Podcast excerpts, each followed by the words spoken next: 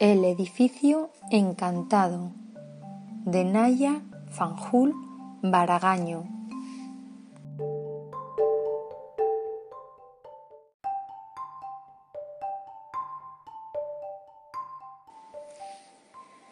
Es lunes y en mi edificio se oyen muchos ruidos.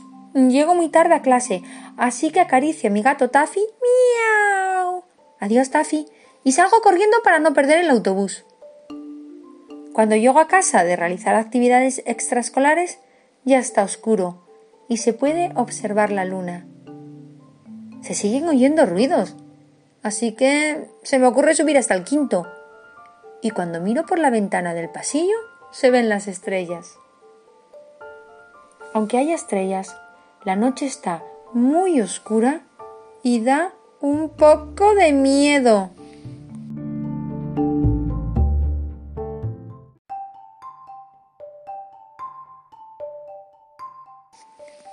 Cuanto más me acerco a la puerta de mi vecina, más ruidos se oyen. Cuando llego, veo que la puerta de su casa está un poco abierta. Entro y de pronto los ruidos paran. Uy, no hay nadie dentro. En la pared veo un dibujo de una ballena.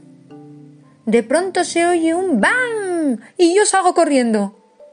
Cuando entro en mi casa y veo a Taffy, también veo que hay en el suelo una caca.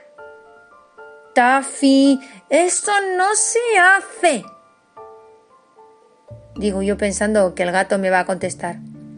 Miau, lo siento, miau, dice mi gato.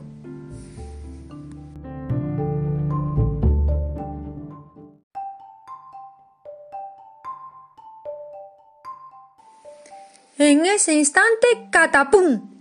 Me caigo al suelo del susto que me llevo al ver que mi gato sabe hablar. Entonces Taffy me dice que suba otra vez a la casa de mi vecina. Yo le hago caso y subo. Cuando entro, un escalofrío recorre mi cuerpo. Miro por toda la casa, pero no veo a nadie. Solo el dibujo de la ballena que ya había visto antes.